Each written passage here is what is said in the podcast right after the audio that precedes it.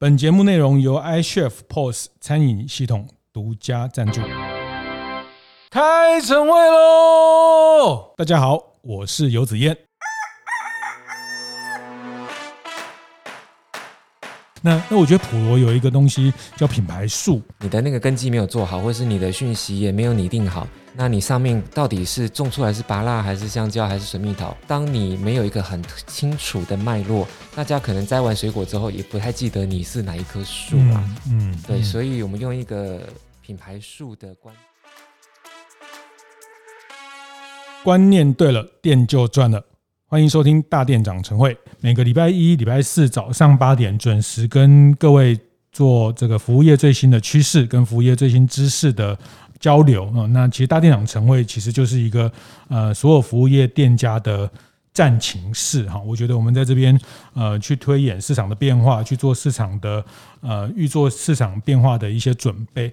那疫情之后，其实改变了大家的整个经营的步调哈，可能很多你年初的年度计划，大概都要重新的这个疫情都打破了你今年的计划，那做了很多新的变革跟调整啊。那我想这几个礼拜。呃，大店长晨会也一直在追踪疫情之后各个品牌、各个服务业经营者的一些变革的思维。那从这周起，我们比较特别，我们这周起，呃，会连续两个礼拜的四集，都会跟啊台湾精品品牌协会来合作一套品牌论述、品牌建立的一套内容哈。那台湾精品品牌协会，呃，过去呃是由施正荣先生创办哦，大家很熟悉的宏基集团董事长施先生创办的台湾精品品牌协会。那去年刚满三十周年哈，那呃，他致力于让台湾作为呃品牌新创或是得过台湾精品品牌的这些呃厂商，可以有一个共同交流学习的呃一个很棒的一个组织。那这次我们跟精品品牌协会合作，呃，找了国内四家品牌建立。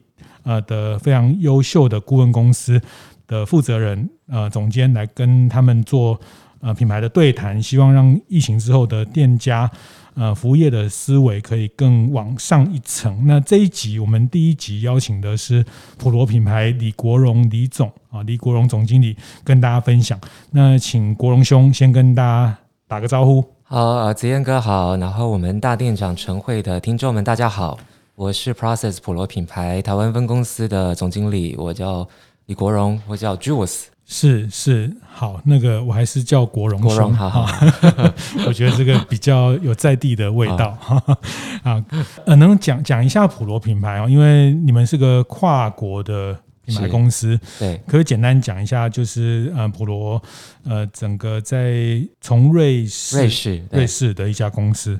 很远的地方是、嗯，现在更远了，因为飞不过去嘛。是是是，所以普罗大概是一个什么样在品牌的呃这个领域里面扮演的角色？好，我大概跟呃子嫣哥报告一下啊、哦，就是 Process 普罗品牌是在一九九五年在瑞士苏黎世成立，我们是一家品牌策略咨询跟设计的管顾公司。那在一九九五年的时候进来台北。是。那二零一一年的时候去了上海，嗯，啊，二零一九年的时候在成都我们也设了办事处，对，所以我们主要是在欧洲的这边，呃，瑞士跟大中华地区我们都有据点，是。那服务我们的，呃，不管是中小企业或大企业，从这个前端的品牌策略、品牌的识别系统的建构，后面的品牌设计，甚至沟通，我们都有蛮多充分的经验。是是是，这个我第一次接触到古龙兄，呃，其实古龙总经理在其实很多年前，我们也都在大店长的社群，他也一直在潜水在我们的呃社团里面哈。那我一开始都觉得哇，这个是一个瑞士的这种跨国的品牌公司，然后在大中华又有很多的业务，就是一个高大上的这个 一个呃打造品牌，一定是一个呃很昂贵的事情，是一个很呃大家觉得。做品牌是一个呃很高大上的，但是我后来其实越接触他们，越理解他们其实做了呃，包括待会会提到几个个案，其实就是做了非常多很在地跟接地气的很多商业的服务哈。那呃，其实像呃这个餐饮食品的的品牌的客户也都有哈。那呃，我觉得这个也是呃，我我慢慢理解到，其实呃。这这十几年、二十年，其实整个品牌经营的生态也有很大的变化哈。其实越来越多的呃中小品牌，它更有资源或更有想法来来做品牌，所以你们也开始接触到更多的。在地的这些客户嘛，对，其实我我觉得很有趣哦，因为我在加入普罗品牌之前，我是在做品牌沟通，是比较是公关行销相关的。那本土客户也做，国际客户也做。那通常是国际的客户，他们都有很清楚的品牌所谓企业识别系统，嗯嗯，包括你的样子、嗯、你的理念、你的个性 DNA，是你该说什么做什么。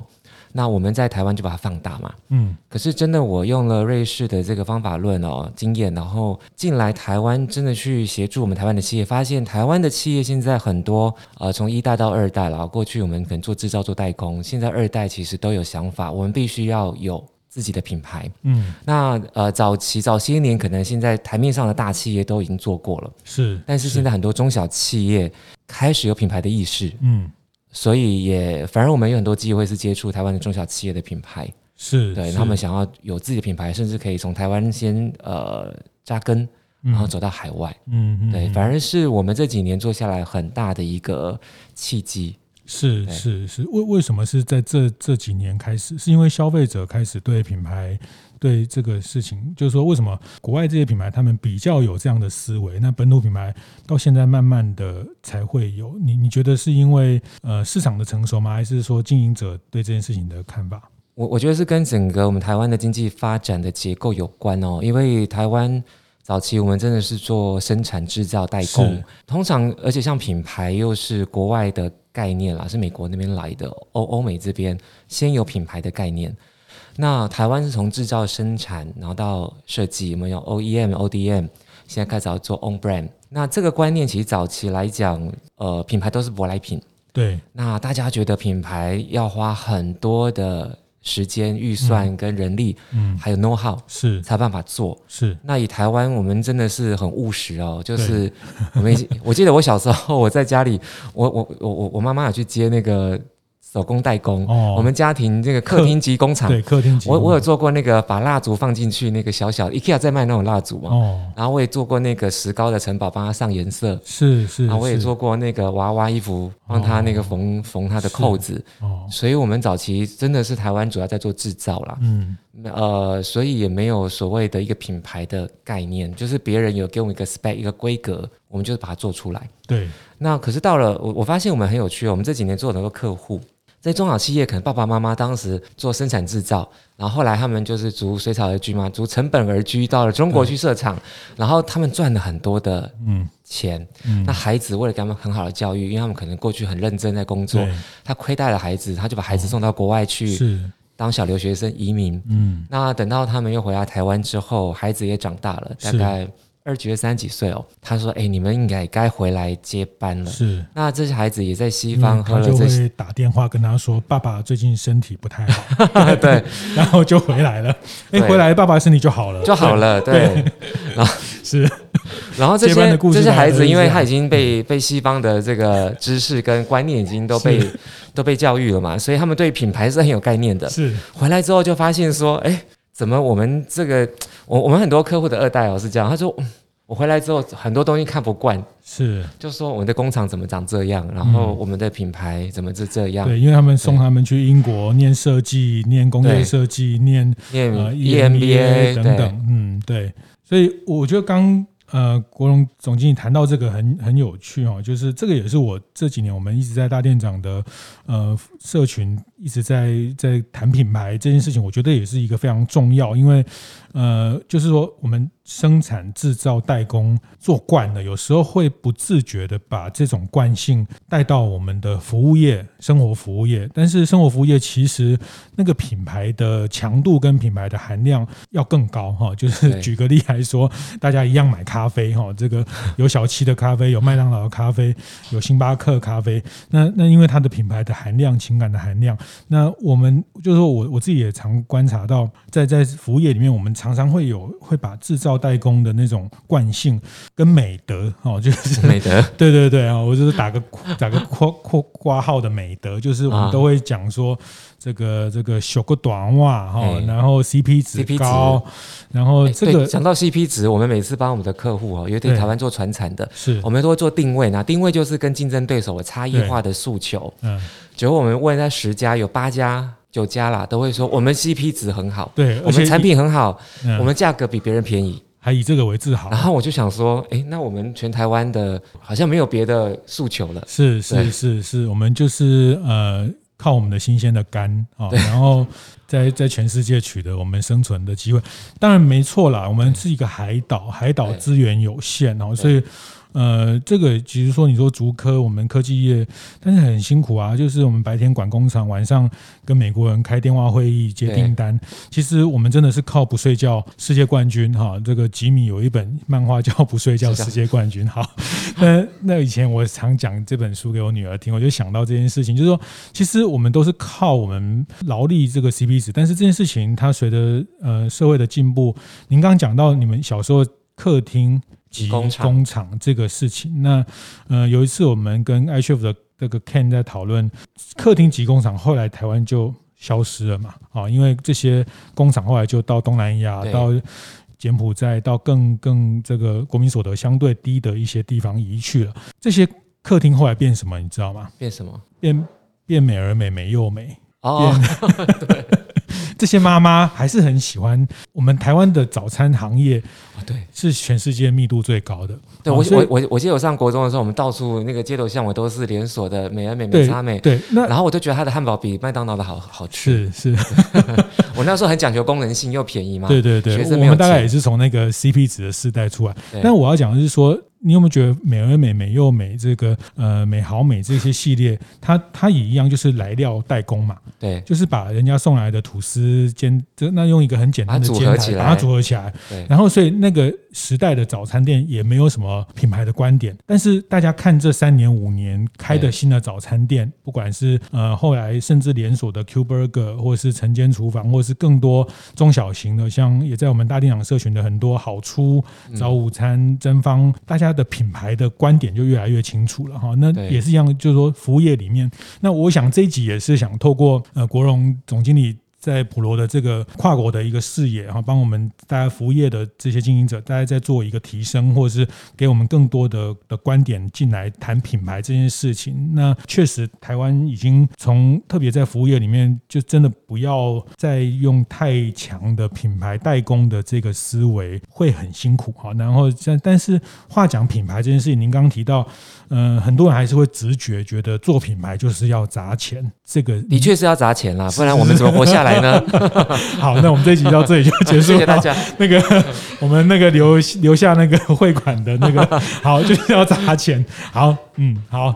然后呢，砸钱一定会有效吗？砸钱不见不见得会有效，哦、你还要持续持续持续砸钱。砸钱对 砸一次是没有用的，是是是是，没有在开玩笑啦。就是我觉得做什么事都会有它的成本嘛，是代价。那钱是一个，时间也是一个，然后再来是你的人力。头脑，我觉得大家的观念也要转。那我说，我说这个钱跟时间哦，大家应该有知道说，这个每次讲什么捷安特啦，台湾真的有名是捷安特。嗯、是。可是那时候我我我记得上次看了那个罗翔安哦，他他就说，大家问他说，哎，你做品牌要多久的时间啊？然后我记得他那时候我看他的书，他说二十年。哦。我二十年才这样子。后来我上次去演讲，我我我跟别人讲这个案子，结果那个听众就说，没有，我是三十年呢。因为上次我听他本人讲，因为时间又过了十年，所以他说持续的要有这样子的的想法跟意识啊。那我们说那个钱为什么要一直投？其实会来找普罗的这些企业，他其实不错了，他已经除了从卖东西到做行销，他有更前面要把品牌的基础做好的一个准备。其实，在我们这边做，哎，可能。呃，可能呃，我们花四到六个月，甚至要一年的时间，看这个企业内部一代、二代，或者彼彼此之间有没有共识，我们要去做那个调解委员会哦，那个时间可能要久一点。嗯，那费用可能从一百五到两百到三百不等啊，看你要做到什么程度。可是更重要的是，那你做下去之后，每年你要持续跟你的受众沟通，那这个钱你还是要编列嘛，不管大或小。那其实编列上面有很多工具啦，你可以透过呃像公共关系啊，透过媒体啊，那个相对的钱是比较少。是，那你用一些行销组合 promotion 的方式来做，不见得都要砸大钱。是，不过要持续做。刚提到的一个是时间成本，时间是一个很重要的成本。在在品牌累积的过程里面。对，因为品牌应该是持续在我们的目标客群心目中累积一个总和的印象。是，那他会透过所有的接触点嘛？我我这样讲，我们这样讲早早餐店好了。早餐店我可能经过经过我早餐去上班的时候，经过那个门口，哎，看到这个招牌，嗯，看到里面的人穿的制服，它的灯光，它的 menu，然后端出来的食物。嗯，这些都是。那包括我线上 app，我去点餐，然后我现在有很多 Uber E 或者是 Foodpanda，这段时间我们真的叫很多。是那个照片拍的好不好看？有时候真的，我点了哇，看起来很厉害，名字取得很厉害，是叫回来的东西不好吃。对，而且又没有人叫你帅哥。对对，然后现在又零零 接触嘛哈，所以那个我们的送送货员都送到门口，对，啊自己领。因为早餐店阿姨会说：“弟弟你好帅，你好帅哦。”对，美女。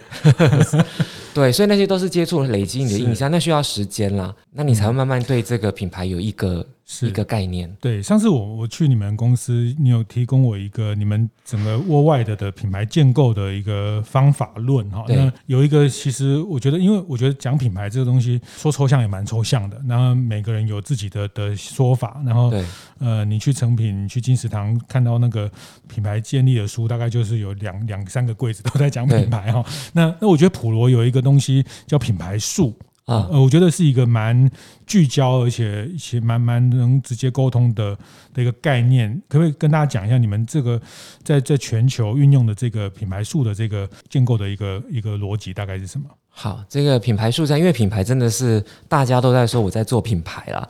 那我们让它具象化，用一个一棵树哦，叫 brand tree 品牌树的概念。树哈，大家应该对它蛮熟悉的。那呃，我们讲树简单分为三个部分哦。第一个部分就是树根嘛，它跟它很接地气啊，它必须要种在那个土壤里面嘛。那大部分啦，现在有些水根的我们就不要讲了，或是那种很很奇妙的嗯空中的树，那个我们另当别论。那再有树干，再来是树冠，上面有很多叶子，甚至有果实。嗯、那树如果用这三分三分来看哦，第一个就是树根的部分。那树根其实代表是我这个树的品种本身的特质。它是耐旱还是耐阴？它是什么样的一个品种？它适合种在什么样的地方？我们要先了解这个树本身的特性，然后呢，你要去了解那个环境嘛。你种那个地方是本身已经有很多棵树了，比如说我是在那个 Amazon，我在亚马逊的这个丛林里面，它那个树枝密集，所以可能有些树它晒不到太阳。那如果是一个需要晒到太阳的树，我可能不适合在那边跟其他的树做竞争。那如果它是在沙漠，我可能要种多肉植物，可是我可能呃就要看自己跟环境匹不匹配，那个地方那个土土质好不好，土质好不好，就是我们这市场到底有没有市场潜力。嗯、是，那你有没有旁边已经很多棵树了，很多棵树，你是要花更多的力量去吸取阳光、空气、水，还是我要去一个相对来讲可能没有那么多树，然后土壤环境没有那么好，但是我这个树的种类是比较特别的，我可以再存活下来。嗯，那第二部分就是树干嘛？那个树根，我们就是要做消费者的分析、自我分析、竞争对手的分析。分析完之后，我们就可以拟定我们的品牌策略。品牌策略要往上涨，你要有个定位。我到底这个树要怎么长才能往上长得大？那我确定好定位之后，我要来决定我的价值主张。我要跟我的顾客说什么话？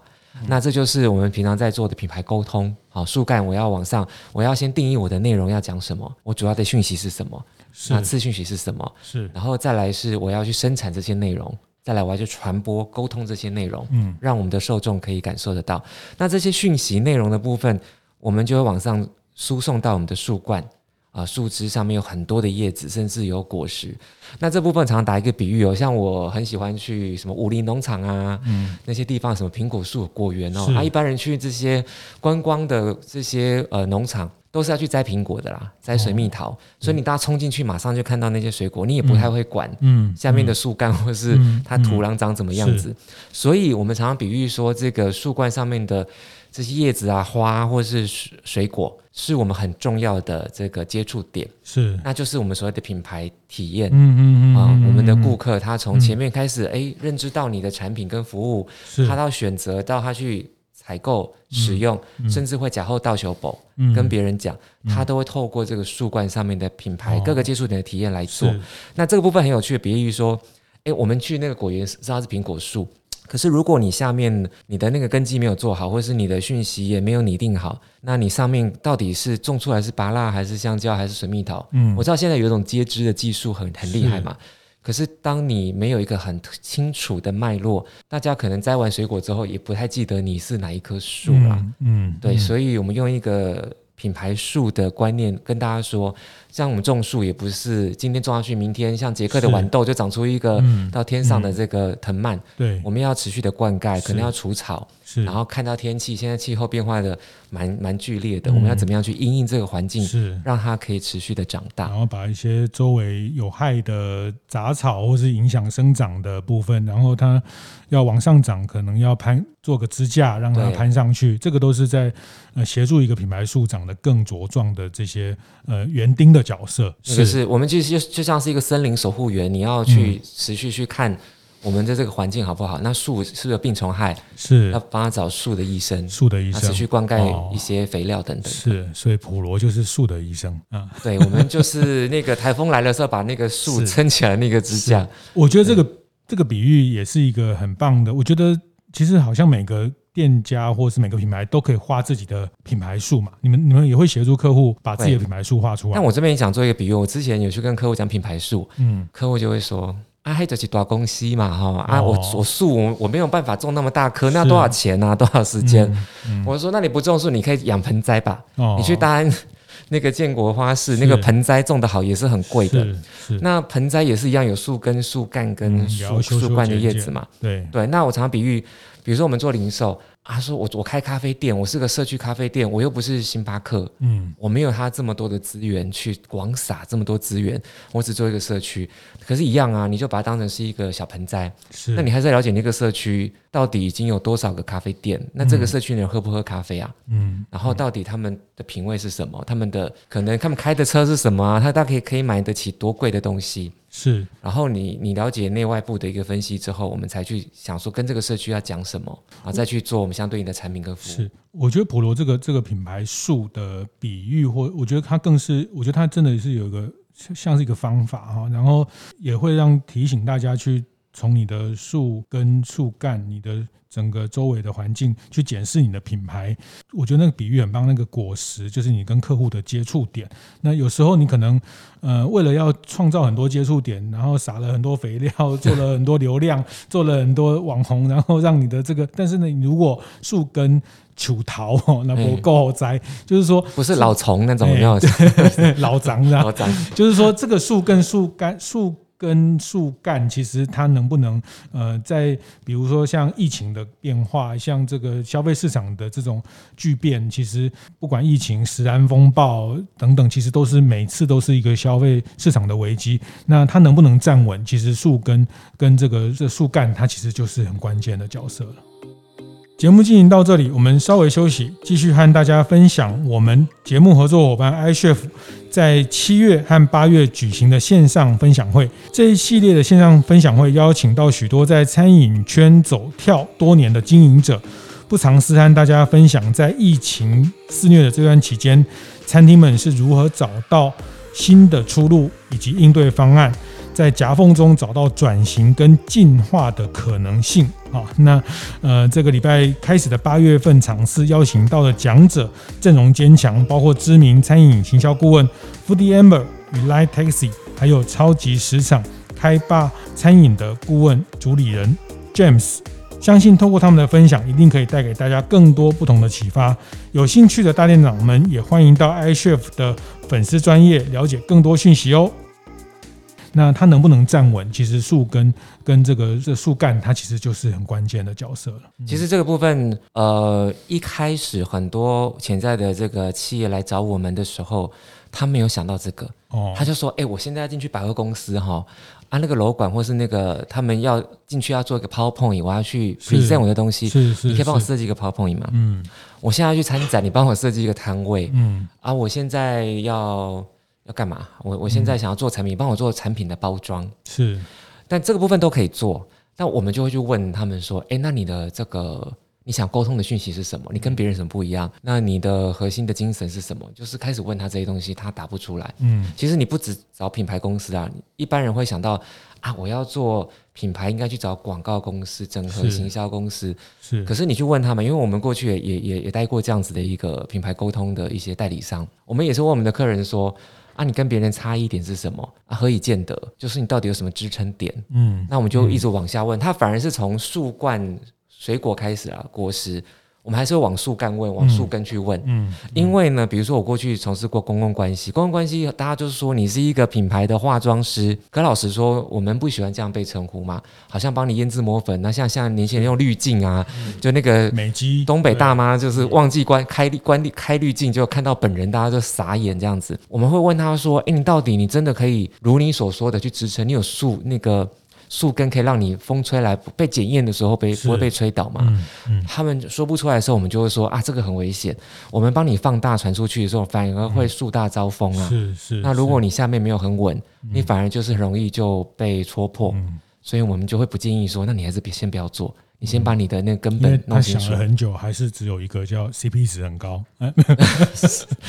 好，对，对那就就有点不够支持。CP 值很高，永远有比你更高的嘛。哦，对，是这个你比不完。是是。那做品牌其实是要增加那个 CP 值之外的那个溢价啦。嗯，那个就是无形的、很 kimochi 的东西，是我们才办法赚赚的更多嘛。是是，你的定价也决定了你的客户嘛。哈，对对。那我觉得这一集哈，其实我上次在准备的时候跟国荣总经理在讨论，那其实从他们几个个案，我其实特别感兴趣，是他们有还蛮多跟这种二代转型、二代的这个品牌变革。有交手过的经验，那其实这一段其实我也是常常看到，呃，很多服务业的店家跟品牌，那在进入到呃我们讲的这个百年老店哈，五十年老店，其实，在台湾超过三十年就可以叫老店了哈。但是 你到京都，如果一百年，大家觉得你还算年轻哈，因为那个四百年的店都跟两百年的店买酱油哈。那这个 对，在京都的状态大概是那，所以呃，我觉得。老的店，如果用品牌树来比喻，呃，我觉得如果一个新创品牌，它可能是一个新的树苗，那我们可能可以找一个相对理想的环境，找到一个好的，从头去照这个主人的这个想法，慢慢的把它照顾起来。那如果它二代，我们用品牌树来比喻，它就会有点像，它已经是长成一棵树了。然后现在突然有一天发现院子后面那那棵树好高了，但是但是现在房子做了整理，觉得那棵树要做了一些要想要做一些改变或是调整，或者是它这个因为环境的关系，这个树有一些病虫害或者是树枝遇到残那总之就是说二是不是二代的转变，它有一点像，如果今天这棵树已经长成某一个样子，对，那要做品牌转型、品牌再造这件事情，其实我觉得也是我常常看到很多的呃店家跟品牌的共同的痛点，包括特别是呃像这次的疫情哈，那疫情呃数位转型大家都很清楚，因为疫情你只能在线上做生意，你只能透过非接触的方式，那也都是一个那品牌怎么样在这个状态跟。呃，新的客人沟通，你到线上去，你到呃平台去，怎么跟找到新的客人，这个它都牵涉到它品牌的一个转变的过程啊。那这个问题其实还蛮纠葛的，对不对？对，对我我常常说。我我我这个比喻不知道正不正确哦，就是我们都会用共同创造的一个方式，共同创造是 design thinking 啦，比较是设计界在做。是，但我们后来发现呢，品牌你必须，品牌就是人啦，哈。对。那可是品牌的人又是一群人，那一群人如果我们都是专业经理人，我们就很清楚就。就是呃就事论事，嗯，可通常如果是家族企业或一代二代，哦、是。他前一秒呢是这个董事长跟总监，对，下一秒就说爸爸就变成爸爸跟儿子，当他们就是搞不定的时候，董事长会突然变成爸爸，是，就说我很渴，去帮我倒水，对，然后总监就说哦好，等我一下，就突然那个气场就落掉了。面对董事长可以辞职嘛，哈，对。对，但是面对爸爸，爸爸就是没办法辞职，对对对，这句话我们的客户跟我们讲过说，说啊，我好想离开这个工作。但是作为儿子，我是没有办法是辞职的啊，嗯、除非我就断绝父子关系，是就变，所以他就很电机的这个，哎，那是你讲的，我没有讲哦，哦，这没有，是我看报纸的，对。那这个部分，我常常就觉得说，明明我是去做品牌顾问啊，哈，我去做共事会工作坊，到后面怎么在做家族治疗？哦，对，那有时候我觉得好像在办法会啊。哦，因为我们会布置那个场，那个我们做那外部的分析，都会把竞争对手带给大家看。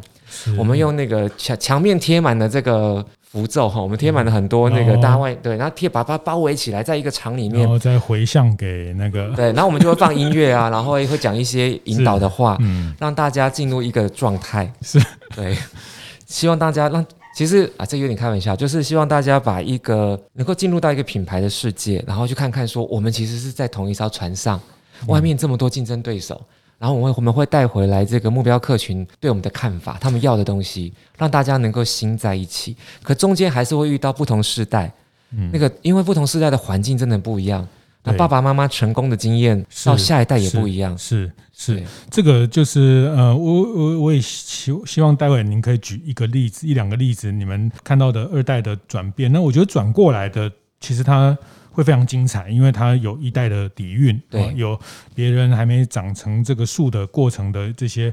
呃，它它已经先长在那里了哈。那像那转不过来，它可能就变这个这个变成报纸的社会新闻，这个 家族争争产或者是争权哈。那那转过，其实像我们看到在大店长的像嘉义的林聪明杀过鱼头的嘉慧哈，我常举这个嘉慧的例子哈。那他也是来台北念书念观光系，对，那再回去嘉义，把他们这个街边的一个小摊子变成一个经过了十十七八年的努力。变成一个嘉义必吃的呃一个一个餐点哈，那其实很多嘉义人本来不觉得这个有什么很特别，但是呃佳慧用他的呃这个新的方式，那他也跟我分享他很多在沟通过程，比如说他那时候要买一台 POS 机。哦，那他妈妈就觉得为什么要 POS 机？要找钱就是放在铁罐子里面找钱就好了。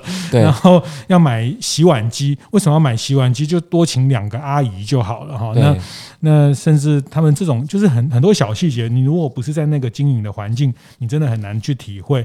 我记得那时候佳慧跟我说，他们那时候为了买一台，因为要送餐，那客人因为送送这个砂锅鱼头很烫，然后买一台。推车就是让这个呃餐点可以在车上推过去，也也比较有效率。然后那妈妈就很反对要买推车哈，他说他都订了推车，推车来他妈妈会把他退货退回去，所以他他最后的办法就是让他爸爸妈妈呃在那时候还没有疫情的时候，他让他出国。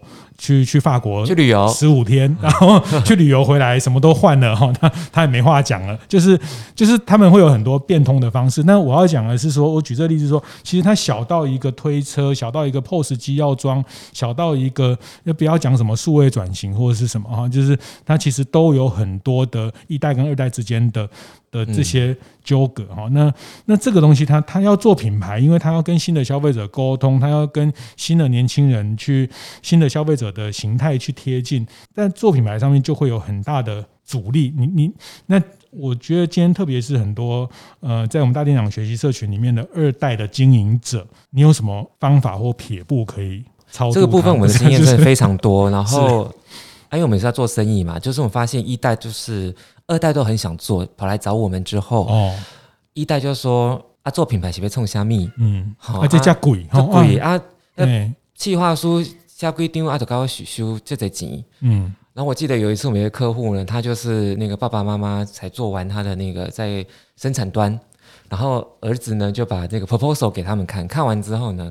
爸爸妈妈就跑到我办公室说：“我孩子哈出社会没有很久，那你这样子要跟他收这么多钱，你不要骗我们了哈，这样子。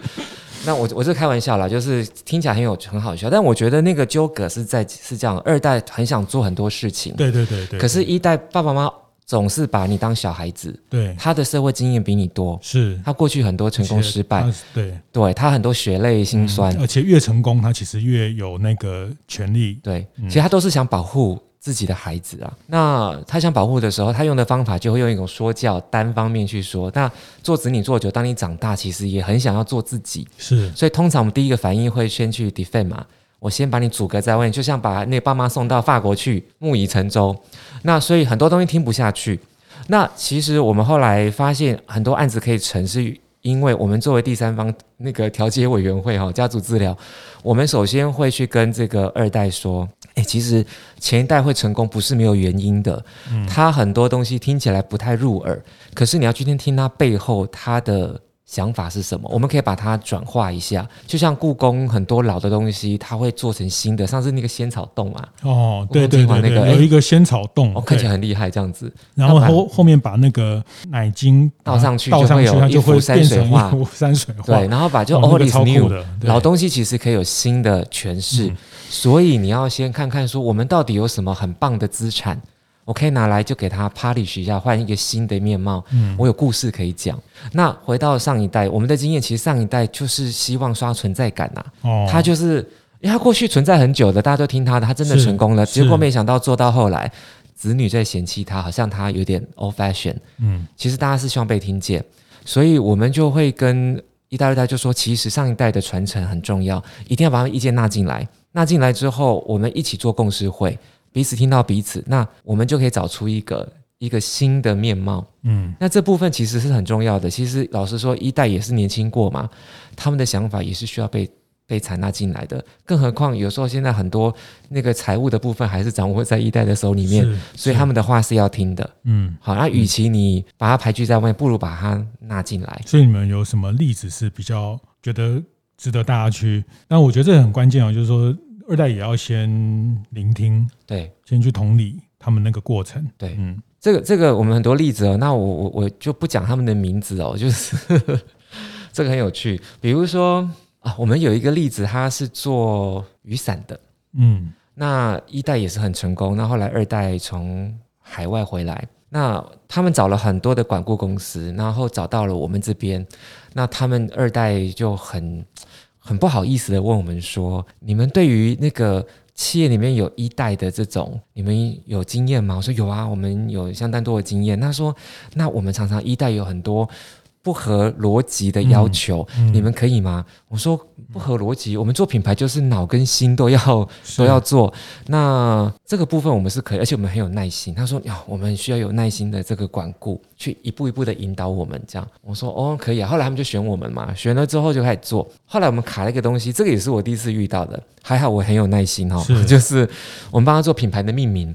那命名我们就从这个瑞士的方法论嘛，我们先收集竞争对手都怎么命名的方向，我们的产品的 DNA 核心价值在讲什么，那我们再取一个好记好念又可以注册的名字，其实都是符合头脑逻辑科学的做法。嗯，就我们大概提了六次吧，我们一般大概提个两次就会选出来了，就我们提了。第五次、第六次，第六次才过哦。那 这个很有趣。那个突然第六次过的时候，那个上一代竟然就打电话过来了。嗯，以前都透过那个女儿在在在做，妈妈就说：“我刚刚好，你们这盖就用心呢。哎，我觉得你们这次很用心，每个名字都很好。你们上次第五次提的名字很随便。嗯，我就说天地良心呐，怎么会很随便呢？我们提到这么后面已经。”他说：“我告诉你，我把那个名字拿去算命、算笔画哈。上次六个里面五个大凶，是是。你这次名字都大吉，我觉得你们很用心。是，我说说，哎呀，这个有跨文化的，因为我在英国是念跨文化沟通。我说你早说，你就不要不好意思说，觉得好像不够好再送去。你先，我先算好再给你，我就不会有这样子算那么多，就是啊，真是太浪费我时间。是。”对，但这个很有趣哦，因为上一代很很相信这个。老实说，品牌就确实是这样子。如果你自己那个名字，我帮你想好的，很符合这个所有的逻辑、科学跟外部、内部分析，可是你用这个名字，你就是心不平安。对，当你内在没有平安的时候，你讲出去，你就不会很有信心嘛。对，刚刚国荣讲到一个关键词，叫做品牌是要心跟脑。对，所以你要做起来，你就是你，你用这个。Brand 用这个 name 要觉得那那是讲出去很大声，你不会觉得不好意思啊？是是是是是，所以最后你就说啊，谢谢阿木，好给好跟那年轻人一个机会哈，就是。然后我我另外一个，我觉得那一年很奇怪，我另外一个客户是这样子，我们帮他取了英文名字，取完之后要取中文。那中文里面呢，他是做净水设备，那里面有水字旁又有金字旁。那当然有不同的名字，结果我们有一个群组啊，那个董事长呢就说：“哎，大家一人一票嘛，我要来拉票。”他就说：“这个名字没有水，水生金，金生财什么？我那个五行八卦我也搞不太清楚。”他说：“而且我的名字，我是公司的负责人，我名字里面有一个什么有木，所以这个五行八卦金木水火土来讲，这个名字会旺，请大家投他一票。”嗯，结果后来因为那名字，后来他讲完之后，大家就说：“嗯，我们就选这个名字吧。”我还发现说：“哦，原来取名字还有要重视这个。”五行啊、笔画啊这些都要，就是在跨文化。我觉得在台湾很很在地落地上面，我觉得这东西可能二代觉得嗤之以鼻啦。可是我觉得，如果你要让公司上下同欲者，那个呃《孙子兵法》上下同欲者胜的话。嗯这个东西你要考量进来，嗯，否则你哈、哦、做出去，你每天都会被上一代念。它也是一个内部共识建立的过程。当他感觉舒服了，他觉得这个名字是很吉利的时候，你二代就很好做事了。嗯，他就不会，嗯、你到时候投资失利，为什么他就不会怪说哦，那名名字没有取好。嗯嗯嗯，就是你你把它卡在哪一个点，那个东西要确实，他可能这个是你们在跟这么多呃家族转型交手，就是说你你去那因因为一代也是期望。成功，那我觉得不管一代二代，我觉得经营者事业的经营者，我觉得特别服务业，其实大家每天都还在市场的变化，大家对市场的变化是很敏感的啊，所以其实方德也好，创业者他也会想要希望公司与时俱进，跟更接更跟跟这个时代跟得上时代，因为他们当年就是因为跟得上时代才能做出一个事业啊，所以我觉得那个 DNA 都一直在，只是说你要把那个卡卡的那个。那个点如果能找到的那个去解开那个那个结，其实后面没有想象那么困难。而且另外例子是我们有做一个很顶级的低基金的品牌，是。他们真的很顶级，在那个贝拉维塔里面都有哈，嗯、所以大家可以去喝喝看，那个可以试喝。低基金。对他们鸡大概养了八个月，嗯、用有机农场的给人吃的，本来是给里人的这个人吃的东西，他、哦、都给鸡吃，嗯，一天吃四四餐，嗯，然后八个月。然后熬八个小时，急速冷冻的滴鸡精是好啊，其实是很很棒的。那他们其实那时候做品牌，一开始是一代先做，后来二代找我们做 rebrand。嗯，那一代就觉得说，我那时候做的很好啊，为什么要再做一次？那因为他们到海要到海外了，那他们就发现现在的形象比较符合在地啦。那我觉得那个很有趣，因为从前面开始，那个二代就一直觉得说。啊，爸爸妈妈其实不太了解品牌啦，我们来做就好。但我说不行不行，你一定要把他们纳进来。所以我从前面的访谈访了大概八个小时吧，就听他们讲讲那个过去的历史，他们怎么样胼手胝足做到今天。然后呢，策略共识会我们找他一起来，然后呃给想法。然后等到我们提那个 logo，记得提设计的时候呢，他五分钟就决定了。哦，就这件事让他们啊决定说啊啊这样提完了哈啊我要回去那个田里面。嗯，就二代就说。爸爸，你要不要再等一下？爸爸说：“我先没待机吧。”嗯，他就说：“啊，你上次第一次，我记得你第一次做那个品牌的时候，你光是一个 logo，你那个鸡就画了八个月，为什么这个五分钟你就决定了？”爸爸说：“没啊，啊，近景的设计公司也没有问我这么多，也没有叫我做什么策略共识会啊，就是听我讲完之后回去就画 A 鸡 B 鸡。哎，爸爸，你选一只鸡啊，那个鸡。”又是不男不女鸡，到底鸡？呃、嗯，鸡有公鸡母鸡嘛？有鸡冠，他也给我乱画，然后我就 A B A G B 鸡，我就一直这样子没办法选择。嗯，但是这个不一样啊，这个鸡就是我的鸡啊，因为我从头到尾都有参与，我就是很清楚，这就是我要的。嗯，就这样子。然后二代就说啊，爸爸，你有想清楚就好了。嗯，所以反而那个过程他有参与，他有共创，他认同那个那个理念。因为他声音被听见了，那后面就反而好做了。嗯嗯嗯，我觉得这集为什么特别谈品牌的转型或或再造哈？我觉得，呃，我觉得台湾也普遍大家会看到很容易，或是比较觉得一个品牌做个三五年就再再再做一个新的品牌，那对，特别是餐饮服务业，但我。总觉得这样不太好哦，因为这样没有积累，然后你这个品牌，呃，没有被识别跟记忆之后，因为我们会看到更多的成熟的品牌，更多呃这些有品牌历史的这些品牌，他们活得久，其实他。形成的就像刚刚一开始讲那个品牌树一样哈，那个大树哈，就是变成了像一棵这个国泰人寿的这个大树 哈。对，就是就是说，这当一个大树，这真的它它变成一个大树的时候，它能带来的果实，它能带给大家的那个呃阴阴凉的地方、遮蔽的地方，那只是非常。非常绵密的哈，那那这个累累积有时候我们会太快就就觉得啊，再再做一个新的，再做一个新的，但是但是当然要传承其实是是不容易，那但是那个不容易难难也难在。能可贵嘛？因为它难嘛，所以它如果你能去破了这个，把这个传承下来，它其实就变成一个很可贵的品牌资源跟品牌价值。然后我觉得这个也是回应到品牌树的这个观点，就是这个树呢能长得更大、更茂密。那它这过程确实是很会有很多的枝枝节节的问题。那一代、二代、三代，那这个其实我觉得好多日本的电视连续剧都很讲很多这种呃，不管商店或是产业的的这些传承啊，比如说呃，比如在在亚洲社会。呃，华人社会他没有儿子，只能交给女儿哦。那 那日本就会入赘的方式再再传给儿这个这个女婿等等，就是这里面有好多这种剪不断理还乱的这些议题。那我觉得国荣总经理这边有给大家一个这样的一些分享，我觉得非常非常的难得，因为他们这确实是在中间扮演一个这个家族治疗跟调停委员的的角色哈。所以 所以呃。你我觉得第三方就有一个，不管叫顾问公司，或者是一个品牌策略，或者是那个第三方，其实是你会看到说，在能成为走下去的一个蛮特别的一个必须要存在的一个角色。对，其实这部分我我要想讲啊，其实呃，我觉得我们是品牌管顾哦，那很多人。其实老实说啦，我觉得这些一代或是能够把企业做到把孩子养大，可能三十年、四十年，他要接班，基本上他们都是这个行业的佼佼者，是他们都是专家，嗯，都是。那以我们来讲，你说我我就算读你的资料，我有很多跨产业的经验。我也很难去了解你鸡怎么养，或是你这个衣服怎么织嘛，那个是很专业的，所以我们都会跟我们的企业主说，哎，其实哈，你们都是专家，然后我们是一个 team。那你们的专家是你在你专业很清楚，你知道很多 know how，你你的一些独特点。那我们普罗的角色就是，我们知道方法，我们有跨产业的一些经验，我们会用一个流程，用引导的方式，对了，又又回到你像灵媒或是一个媒介，或者做法会法师。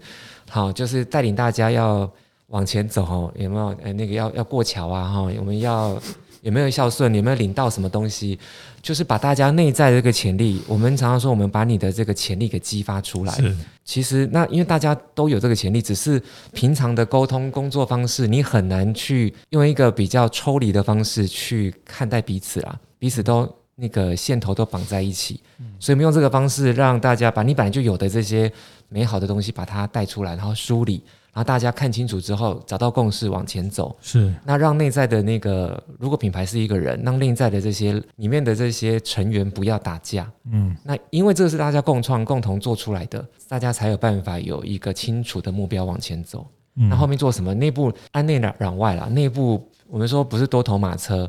我上次做一个客户就说：“哎，我们做这个愿景工作坊，或是做共事会，主要是让大家不要多从多头马车五马分尸哦。”那我们客户跟我说：“五马分尸还好啦，我不要就是往内开，大家互每个码头码头都对撞。”嗯，对，重点是大家往同一个方向走。是是是，好，谢谢谢谢普罗品牌呃李国荣李总来带给大家的这个部分哦。那呃品牌树，我觉得这个观点非常好。大家可以借用这个方法跟工具去检视一下你自己的品牌树树根的状态、树干的状态、果实的呃这个这个养成的过程啊，就是我们回头检视一下这棵树。那这棵树它要在长得更壮、更更更好的时候，要怎么样去让它的核心的东西能能被说清楚、能理清楚。或者是需要找一个树的医生啊，我觉得这个都是在工具上、方法上、途径上可以去思考的一个逻辑哈。那品牌的事情也也不是一天两天哦，所以我们也不是一集两集就会结束，所以我们接下来还会有三集哈，一共两周四集，我们会持续的跟大家一起讨论品牌建立、品牌转型。品牌的催化剂等等的几个关键的方法跟议题，也欢迎大家持续收听大店长晨会这个系列的主题。谢谢谢谢普罗李总跟大家的分享，谢谢子燕哥，谢谢大家。会后记得在 Apple Podcast 订阅、评分、留言。有任何想在晨会上讨论的议题，也欢迎提出。大店长晨会，拜拜。